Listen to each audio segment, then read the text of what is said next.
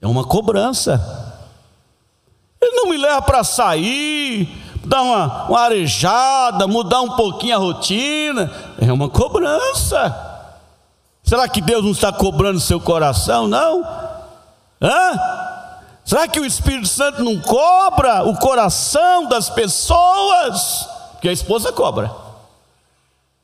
E há muitos casamentos que vai a pique, rebentam. Por quê? Porque ele não tem tempo para ela, não tem tempo para a família, não é verdade? E hoje também ela também, que agora tem, é os dois, né? Cada um com a sua carteira. Porém, se souber administrar, não deixar nenhum em falta, não deixar Deus em falta, não deixar a família em falta, não deixar o trabalho em falta, você vai ser cobrado também. Começa a faltar lá para você ver se você vai ficar lá naquela empresa. Não tenha responsabilidade, não, com horário, horário de chegar, horário de sair, não tenha responsabilidade com trabalho, trabalho lá dentro daquela empresa, cruza o braço, diz o irmão Brana, para ver se você vai ficar naquela empresa.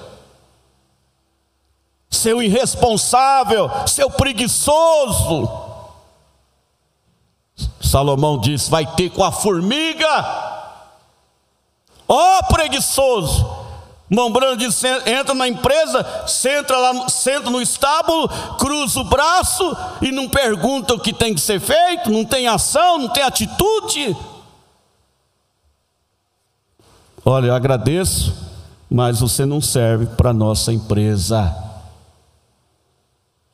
Você não serve, você, você não tem horário de chegar, você não tem compromisso. Qualquer coisinha tem que trazer, trazer o exame, né? E, Hã? Atestado médico. É claro que é, cada caso é um caso. Não estamos, não estamos falando do caso verdadeiro, mas estamos falando daquele espírito preguiçoso, que não tem comprometimento com a empresa, que não tem comprometimento com o ministério, não tem comprometimento com a palavra, com a mensagem. Como que o patrão, não é o pastor o patrão, é o próprio Deus, é o próprio Espírito Santo, que ninguém trabalha para o pastor na igreja, ninguém é empregado de pastor na igreja.